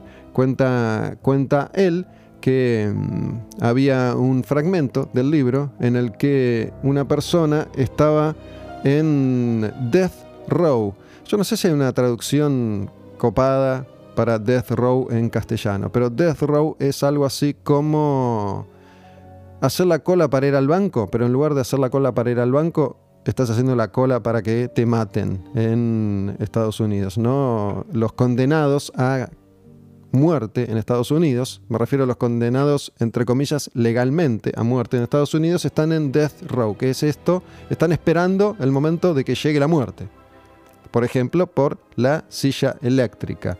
Em, la frase del libro, según eh, cuenta Kirk Hammett, la dice alguien que está esperando para morir. Y dice, estoy esperando to ride the lightning. Y de ahí Metallica saca el nombre para el disco y para la canción también. Otra de las canciones de ese disco, además de Call of Tulu, que está basado en la obra de Lovecraft, por lo menos desde el nombre, porque es una canción instrumental, es For Whom the Bell Tolls, que es el nombre de la novela de Ernest Hemingway, por quien doblan las campanas. Así que, sobre todo en ese disco en particular, hay mucha influencia de obras literarias. Metallica iba a, tomar la influencia, por ejemplo, para la canción One de un libro de Donald Trumbo que se llama Johnny Got His Gun, que tiene que ver con una persona eh, que pierde todas las extremidades y toda chance de comunicarse con el mundo exterior, está tendido en una cama de hospital, no puede hablar, no puede hacer absolutamente nada, está desesperado porque quiere que lo maten, quieren quiere que acaben con ese, ese sufrimiento y no puede hacerse entender. Y es el primer video en la historia de Metallica. La primera vez que Metallica hizo un videoclip lo hizo para la canción One del disco Unjustice for All. Pero bueno, vamos a escuchar ahora esta canción que es, es una bomba. Es una canción hermosa, metálica en Ride the Lightning. Estaba en llamas, es uno de mis discos favoritos de la banda. Eh, me gusta mucho cómo suena el disco, cómo suenan las guitarras de, ese disco, cuando Metallica era una banda todavía muy, muy, muy joven. Quemaron Patrullero entonces, programa especial dedicado a la figura de Stephen King, su obra y canciones inspiradas en Metallica, ahora Ride the Lightning.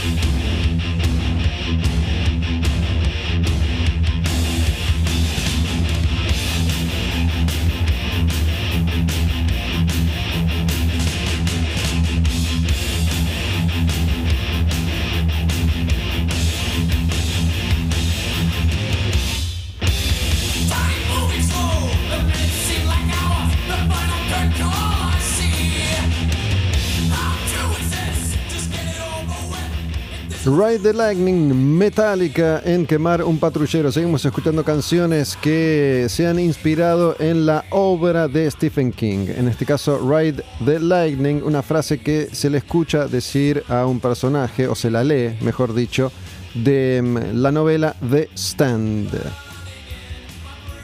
Vamos a seguir contando algunas pequeñas historias que tienen que ver con canciones basadas en las creaciones de Stephen King, ese lector que hoy es protagonista de este episodio, de este programa de Quemaron Patrullero, que tuvo como invitado especial a Santiago Calori en la primera parte del programa en la que charlamos obviamente sobre Stephen King, el rock, el metal y nuestras pasiones.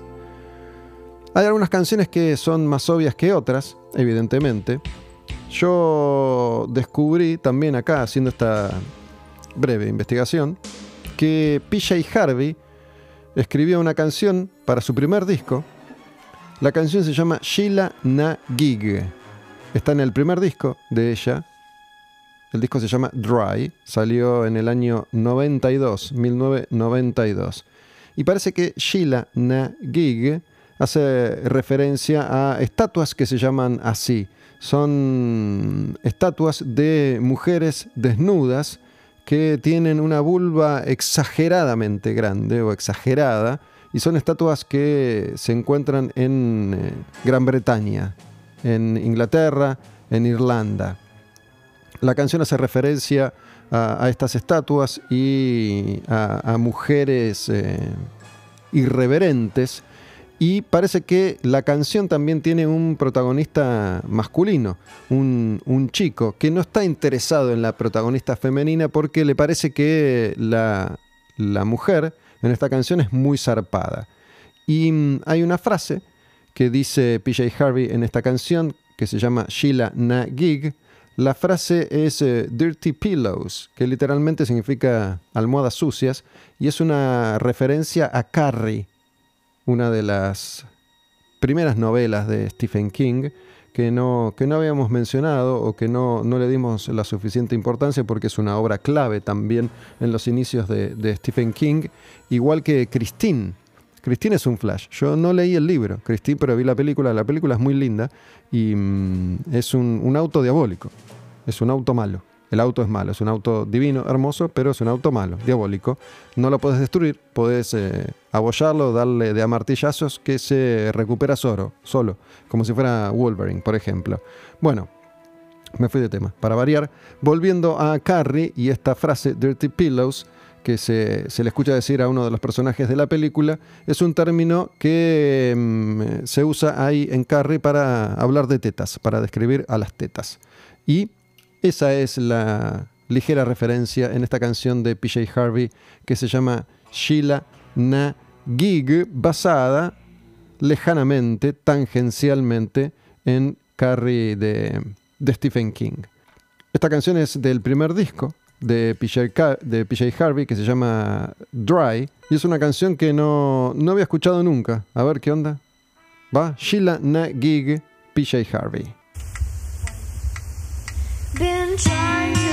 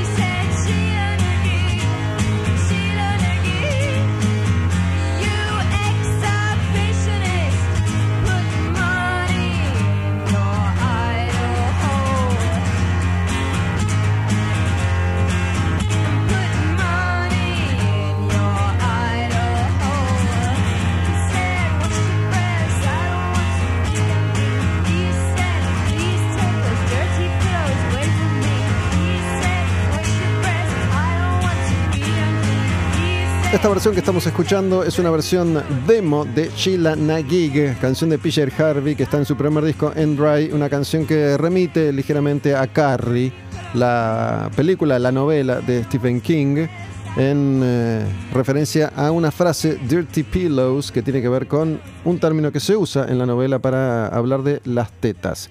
Seguimos avanzando en este Quemar un Patrullero especialmente dedicado a la figura de Stephen King. Yo no sé si aquellos que tienen menos de 30 años han, leído a Stephen King. Era y fue siempre un clásico. De hecho, sus obras siguen adaptándose para, para, series, para hacer películas y hoy los resultados son mucho mejores que en algunos experimentos que se hicieron hace décadas atrás. ¿no? Ya hemos hablado de eso con, con Santiago Calori, por ejemplo, hablando de Maximum Overdrive, esa película de Stephen King con música de ACDC que es pésima, que es malísima. Hace unos años vi la remake de Pet Cemetery, de Cementerio de Animales. Ya la original no era buena, el libro es alucinante, la película original no es buena y la remake es peor, malísima, malísima. Dinero, dinero arrojado a la basura. Ya no voy tanto al cine y la verdad es que es muy mala, muy mala esa película. La historia es escalofriante, ¿no? sobre todo para los que somos padres, sucede lo que ningún padre, ninguna madre quiere que suceda jamás en la vida. Pero bueno, lean el libro, no miren las películas, lean el libro. Esta sí que, me sorprendió, esta sí que no, no me la sabía, ¿no? Em, estuve escuchando ABBA a raíz de, de, este descubrimiento. Hay una canción de ABBA que se llama The Piper que es una canción que está en el disco Super Trooper. Es un disco clásico de ABBA que tiene varios clásicos de la banda. Esta canción no es precisamente uno de, esos clásicos. Em, Super Trooper sí es una canción clásica de ABBA. Eh, el disco tiene también The Winner Takes, It All, por ejemplo. Eh, Lay All Your Love on Me también. Y está esta canción de Piper que em, es una canción que se considera oscura para lo que es ABBA, un grupo de canciones pop que en los 70 y en los 80 la rompió toda, todísima. Em, es algo así como, como el lado B del single Super Trooper. Y mm, la canción hace referencia a diversos temas, por ejemplo, a la cuestión fascista. Em, tiene, tiene sonidos particulares, con, instrumentos eh, particulares, eh, que no son habituales en la obra de, de ABBA, em, pero la letra de esta canción está inspirada una vez más en la novela The Stand, que parece ser uno de los libros que más han inspirado a los artistas a la hora de hacer canciones. Hay una construcción del personaje en la canción a partir de Randall Flagg, una vez más, este que es el malo, de, Stand. Y mm, de alguna manera ABBA construye la canción dándole un formato medio Hitler a, este personaje masculino y diabólico del libro The Stand. Em, lo que ellos explican es que la canción intenta reflejar el temor que provocaría la aparición de algún que otro líder similar, otra vez, similar a Hitler. Bueno, yo no quiero hacer referencias, no sé si similares a Hitler, esa interpretación correrá por cuenta de ustedes, pero líderes que dan miedo ha habido y habrá seguramente un montón. Y en este momento tenemos unos cuantos ahí en el poder en distintos países del mundo. Se supone que también esta versión oscura de una canción de ABBA, de Piper, hace referencia a um, un formato medio macabro de el flautista de Hamelin, de Pied Piper of Hamelin. Es la historia de un señor sin cara que invade y corrompe a la gente en sus sueños, con cuestiones siniestras, con propósitos siniestros. Es una canción muy oscura para la producción de, de ABBA. Y ahora, ahora la vamos a escuchar, obviamente. Em, soy muy fan de ABBA. apenas me puse a escuchar esta canción, me puse a escuchar ABBA y me dieron ganas de hacer un programa que ya le vamos a encontrar la vuelta. Hicimos con, Martín Leguizamón un episodio de Quemar un Patrullero, el podcast dedicado a, la música disco y a Fiebre de sábado por la noche en particular, pero no hicimos mucha referencia a, a ABBA. Y ABBA es un grupo de los más exitosos del pop de todos los tiempos y que marcó también a una generación en la que me incluyo. En los 70 yo era chiquito y ABBA era de las primeras eh, bandas que, que escuchaba cuando me interesaba tempranamente por la música. Vamos a escuchar esta canción de ABBA entonces que está en el disco Super Trooper y se llama The Piper.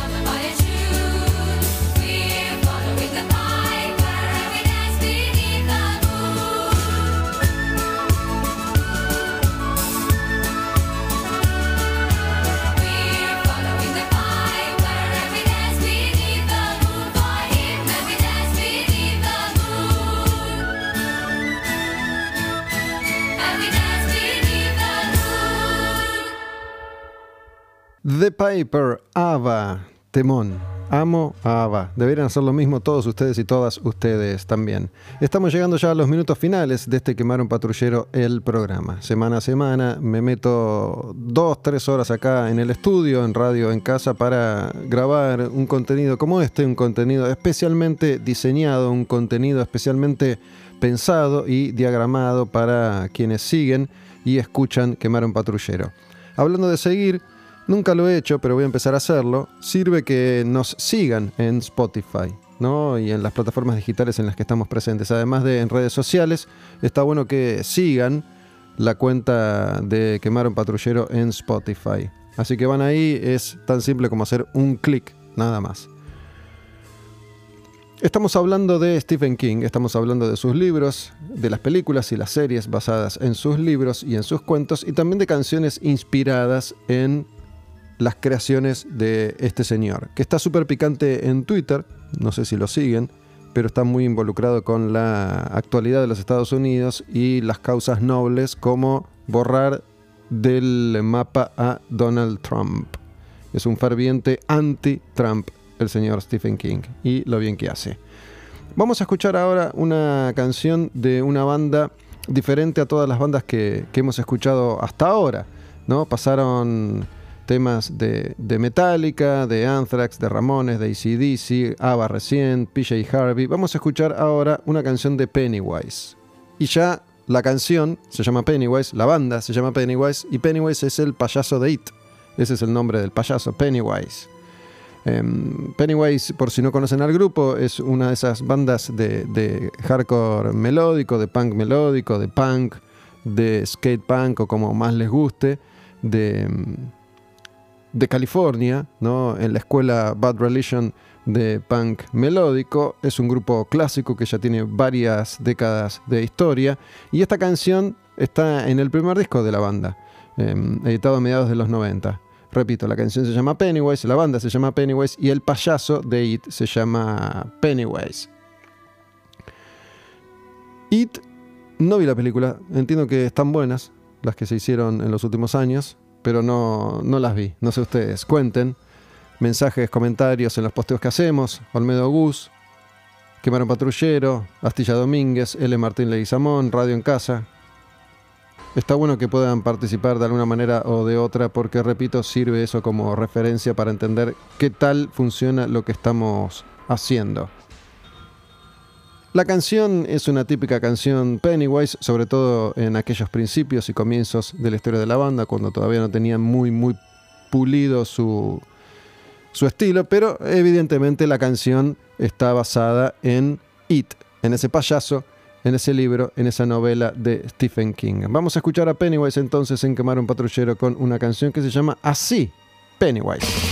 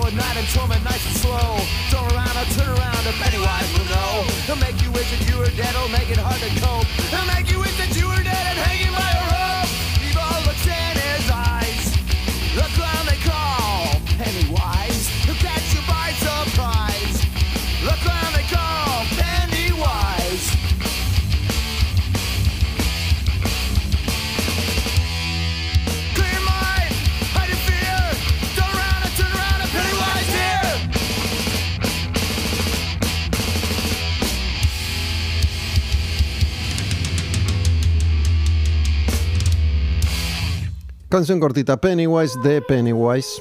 Estoy viendo porque mm, obviamente tengo material de sobra. Vamos a poner dos o tres canciones más, cerrando ya este nuevo programa de Quemar un Patrullero disponible ahí en las plataformas digitales que siempre menciono: Spotify, Deezer Podcast, eh, Apple Podcast, Google Podcast. Ahí pueden encontrar todos los, los contenidos que ya superaron la marca de los 100 entre programas y episodios de Quemano Patrullero con Astilla y con Martín, los podcasts. Vamos a elegir esta. Vamos a hablar de mm, la, saga, la saga de la, de la Torre Oscura, que es una saga de Stephen King que involucra varios libros. También vi esa película, se hizo hace poco, con Idris Elba, el actor, como protagonista. Soy fan de Idris, pero la película es medio flojona. Igual para una tarde de superacción se la banca, ¿no? Es para, para pochoclear, para comer una pizza, tomar una cerveza, para pasar el rato, se la banca. Había leído que era muy, muy mala, me entretuvo mínimamente, no es gran cosa después de todo, em, pero está Idris Elba que es un capo. Hay muchas canciones eh, basadas en la saga de la Torre Oscura de Stephen King. La que vamos a escuchar se llama Seven Days of the Wolves y es de Nightwish. Nightwish, que es una banda con muchos discos ya editados, muchas obras conceptuales y mucha obra fantástica. En este caso, la canción Seven Days eh, of the Wolves se basa en La Torre Oscura 5, Wolves of the Kala, en la quinta parte de la saga de La Torre Oscura.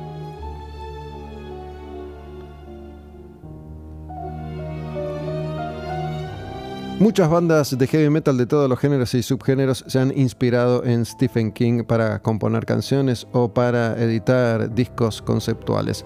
En este caso, entonces, vamos a escuchar a Nightwish con, con esta canción que está en Dark Passion Play, cuando ya Tarria no estaba más en el grupo, sino que ella había sido reemplazada por Annette Olsen, que después a su vez fue reemplazada también eh, por Flor Jansen, la cantante de, de Épica. Canción de Nightwish entonces, canción que se llama Seven Days to the Wolves.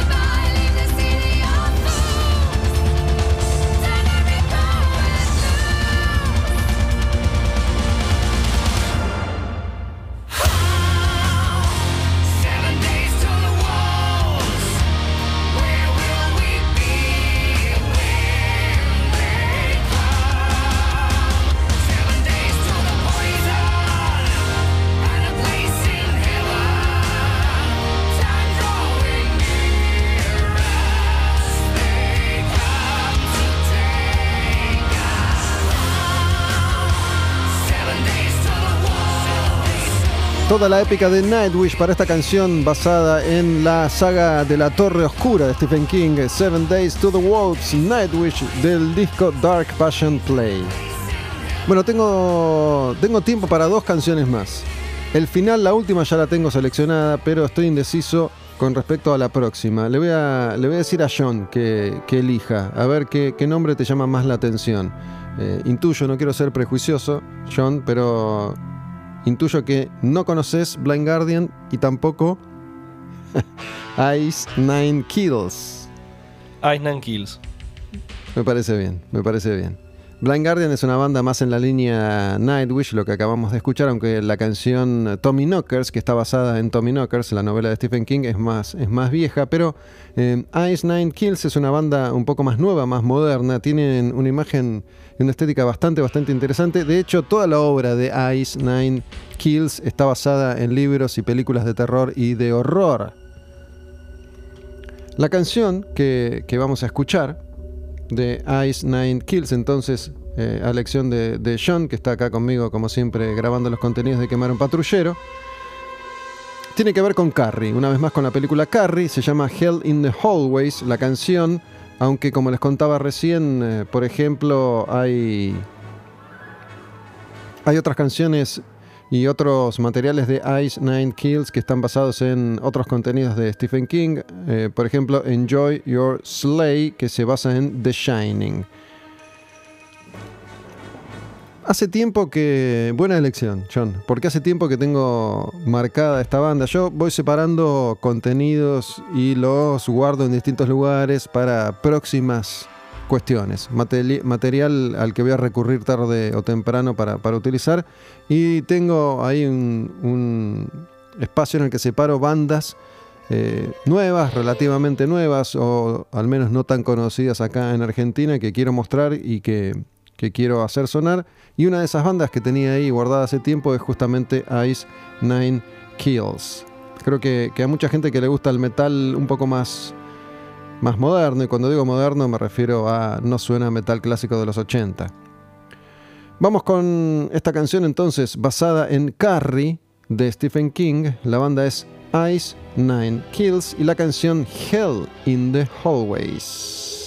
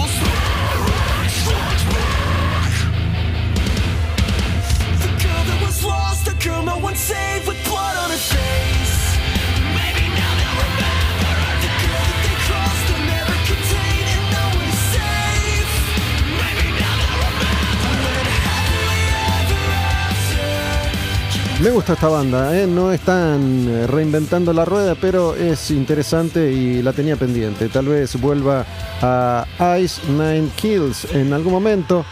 Hell in the Hallways basada en Carrie, canción que suena en Quemar Patrullero del programa hoy con Stephen King como protagonista. Y bueno, me voy, a, me voy a despedir, voy a cerrar, vamos a ir con una última canción que había separado especialmente para el cierre de este programa que arrancó hace un rato largo ya con una charla, una charla con un invitado especial. Hace algunas semanas atrás, cuando invité a Bebe Sanso a participar de un podcast que grabamos y está ahí disponible para que lo escuchen cuando quieran, también he recibido muchos comentarios y Bebe recibió muchos comentarios sobre ese episodio, King versus Queen versus Kiss, Kiss versus Queen, ahí donde charlamos, compartimos y debatimos acerca de el desembarco de esas dos bandas, Queen y Kiss, Kiss y Queen, en la Argentina a fines de los 70, principios de los 80, cuando eran dos grupos muy muy populares en esta parte del mundo. Como invité a Bebe Sanso, hoy invité a Santiago Calori. Con él charlamos sobre Stephen King y unas cuantas cosas más y volveré a hacerlo seguramente más adelante. La última canción que elegí para hoy está basada una vez más en El Resplandor, The Shining. De hecho se llama The Shining la canción. Y es una canción de Black Sabbath. Pero no es una canción de Black Sabbath con Ozzy, Ozzy Osbourne en voces, y tampoco es una canción de Black Sabbath con Ronnie James Dio en voces que de todos los cantantes que tuvo la banda son los dos más conocidos, exitosos y consagrados. Para algunos, Sabbath tiene una obra menor, que es la obra grabada con Tony Martin en voces. Lo cierto es que mm, han grabado discos muy buenos con esa formación que la tuvo que remar durante muchos años, siendo menospreciados, menoscabados, y vilipendiados también porque no estaban ni Ozzy ni Dio cantando. Pobre Tony Martin la sufrió y la sufrió. Sin embargo, hay discos que están muy bien. De hecho, la mayoría de los discos con Tony Martin están bien. Es un Sabbath distinto, pero con formaciones que tuvieron eh, músicos tremendos tocando y grabando. Cosi Powell, Neil Murray, para aquellos que quieren nombres y que quieren saber de qué se trata. Discos como Eternal Idol, que es el que tiene esta canción, The Shining, que es el primer disco de Sabbath con Tony Martin, pero también tenés Headless Cross o Tear, que son dos discazos. Los recomiendo mucho, mucho, mucho. Escuchar Black Sabbath más allá de lo obvio, más allá de Ozzy y Dio, es un placer. Escuchar los discos con Tony Martin y también el disco con Gillan o el disco con Glenn Hughes. Esta canción es la que abre el disco, Eternal Idol. Es un riff super heavy, super pesado. Era la canción que de alguna manera introducía a Tony Martin al mundo. Lo primero que se escucha de Black Sabbath con Tony Martin es este tema. Esta canción que evidentemente, obviamente, está inspirada en El resplandor de Stephen King. De hecho, estos discos son tan ninguneados que no están en Spotify. Eternal Idol está, pero Tear y Headless Cross no están. Me molesta mucho cuando hay discos de bandas súper consagradas y clásicas como Black Sabbath o Judas Priest que no están en, Spotify. Creo que son muchas veces decisiones caprichosas porque muchos de estos grupos intentan ocultar parte de su historia. Así como Pantera oculta los primeros cuatro, bueno hay otros grupos que ocultan discos que, por ahí no los convencen del todo o que fueron grabados con otros integrantes que no formaron parte de las formaciones clásicas. Me despido, soy Gustavo Olmedo. Espero ahí los, los comentarios en redes sociales, espero las, las suscripciones. A esta altura eh, muchos y muchas ya saben que es fundamental para seguir adelante con un producto como este que que no se encuentra en ningún otro lugar. Vamos con la última entonces, cerrando este especial de Quemar un Patrullero dedicado a Stephen King, un señor que nos ha dado tantas, tantas alegrías con esos libros, esas novelas y esos cuentos que marcaron a más de una generación. El Resplandor de Shining Black Sabbath, la última hoy.